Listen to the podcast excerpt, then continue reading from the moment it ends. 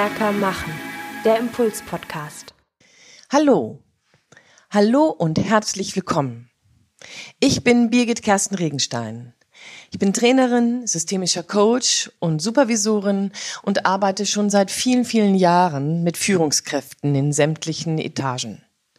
Ich begleite Teams, die sich in die Sackgasse manövriert haben und ich stärke Menschen, die ihre persönliche Resilienz entwickeln wollen, darin in Krisen standfest und handlungsfähig zu bleiben.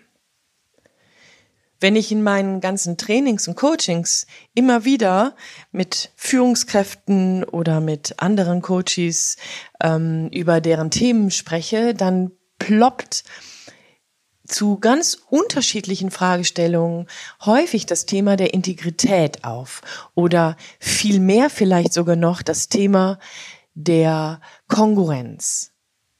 Wenn wir jetzt hier heute diesen Podcast hören, wenn du diesen Podcast hörst, dann ist das im Moment eine Zeit der Corona-Zeit.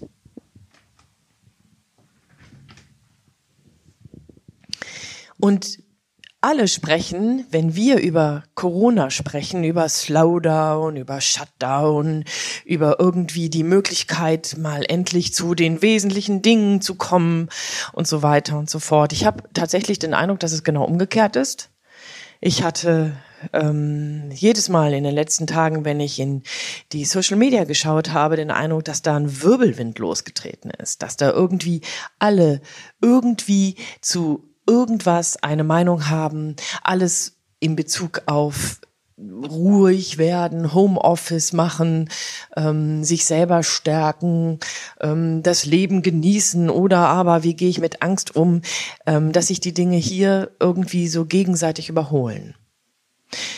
Und wenn ich dann darüber nachdenke, dass ich eigentlich gerne mit dir nochmal näher über kongruentes Leben, über kongruentes Arbeiten nachdenken möchte, dann sind das tatsächlich zwei Dinge, die sich erst einmal scheinbar ausschließen.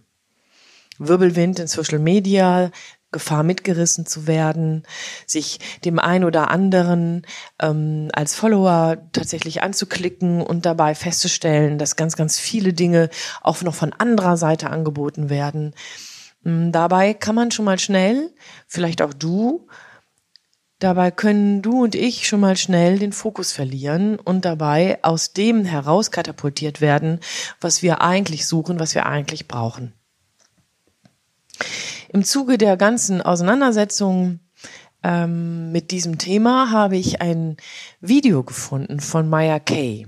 Wir werden das euch selbstverständlich zur Verfügung stellen, ähm, den Link zumindest. Auf YouTube findet ihr den.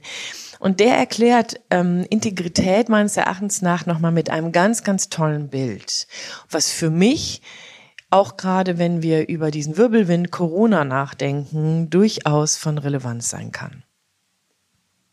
Der vergleicht uns mit einem, Be mit einem Bleistift. Jetzt stell dir einen Bleistift vor oder vielleicht sitzt du am Schreibtisch und hast gerade einen in der Hand. Ein Bleistift, der ist dazu da, dass du dir Notizen machst, dass du damit schreiben kannst.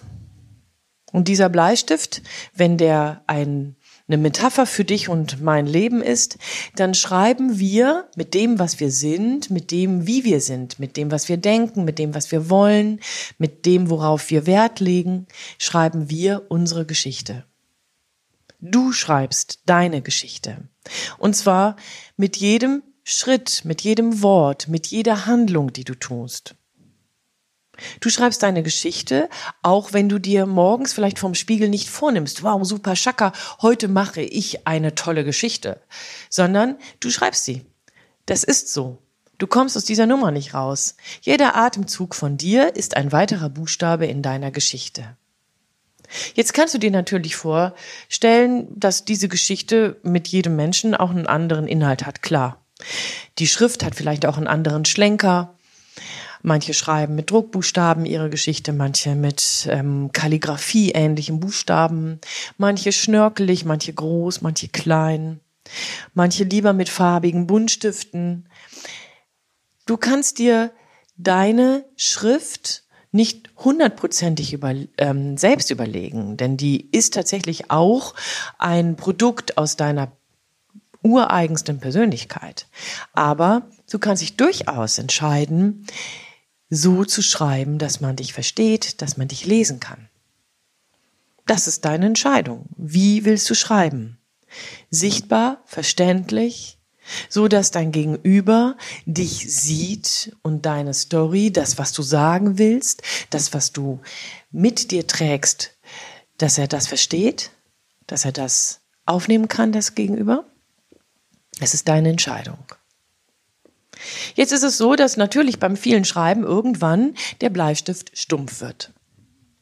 Das bedeutet, dass du deinen Schreib, deinen Bleistift anspitzen musst. Und das Anspitzen, das hat meines Erachtens nach, wenn wir das über, auf unser Leben übersetzen, zwei verschiedene Aspekte. Der eine Aspekt ist der, dass es hier darum geht, dass du aufhören musst, für einen Moment zu schreiben. Und hier sind wir bei dem Slowdown, von dem alle reden, bei dem Innehalten, bei dem ein Moment mal sich rausnehmen, ja, Ruhe finden, bei dem sich sortieren, bei dem dafür Sorge tragen, dass ich mich nochmal genauer frage, hey, was will ich eigentlich? Wohin will ich eigentlich? Dabei kann es dafür durchaus ganz wesentliche Aspekte geben, die zu überlegen sind. In welchen Beziehungen möchte ich leben? Das kann ich mir vor allen Dingen überlegen, wenn ich mir im Moment Auszeit nehme. In welchen Arten möchte ich jetzt, ob mein Homeoffice da ist oder aber, wenn nach Corona die Zeit da ist, ob mein, ähm, mein, mein Arbeitsleben da ist. Wie will ich das gestalten? Wo mache ich die Grenze zwischen Privat und Beruf? Wo mache ich die Grenze zwischen meinem Partner und mir? Und wo lasse ich die Grenzen auf? Das heißt, das Anspitzen ist eine Zeit, in der ich mir Ruhe gebe, in der du dir Ruhe zulässt, zumutest vielleicht sogar, um dich zu sortieren und um dich tatsächlich wieder schreibfähig zu machen, wieder punktgenau zu machen, wieder Klarheit zu finden zu dem, was du willst. Der zweite Aspekt des Anspitzens ist eher ein Prozess, der gegebenenfalls schmerzhaft sein kann. Denn natürlich lässt ein Bleistift dabei auch eine Menge Holz. Wenn er angespitzt wird, ist das etwas, was, wenn wir das auf unser Leben übertragen, auch Krisen bedeuten kann, Herausforderungen bedeuten können, um die wir nie gebeten haben. Schmerzen bedeuten können, Ängste, Auseinandersetzungen mit mir, weil ich mich entwickelt habe, wie ich nicht wollte, mit Beziehungen, die sich entwickelt haben, wie ich es nicht wollte, mit Situationen, die sich entwickelt haben, wie, obwohl ich sie so nicht wollte. Das heißt, Anspitzen in dieser Metapher bedeutet, dass Schmerzen mich neu sortieren können, dass Herausforderungen mich neu dahin bringen, mich zu fokussieren, auch wieder besser punktgenau zu werden, klarer zu werden und Dinge zu entledigen aus meinem Leben, aus meinem Leben auszuräumen.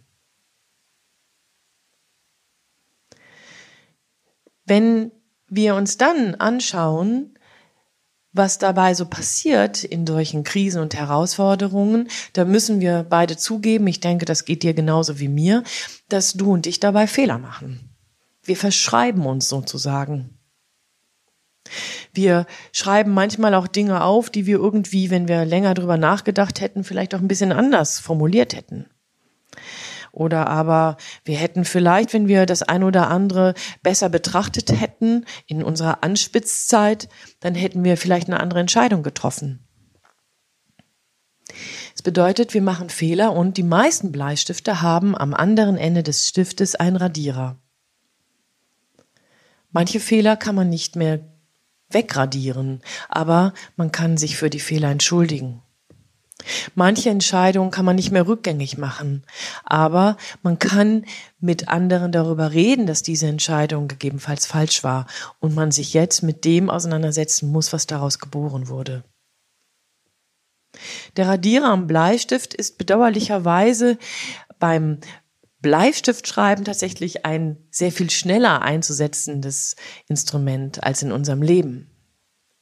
Umso mehr gilt es genau hinzugucken und deine Schreib- und deine Anspitzzeit zu nutzen, um immer wieder zu gucken, ob du gerade dabei bist, einen Fehler zu schreiben, eine falsche Entscheidung zu schreiben, in einer unguten Beziehung zu bleiben, in einem unsauberen Moment Unklarheiten zuzulassen oder aber ob du Klarheit schaffen willst, ob du mit spitzem Stift deine Geschichte schreibst.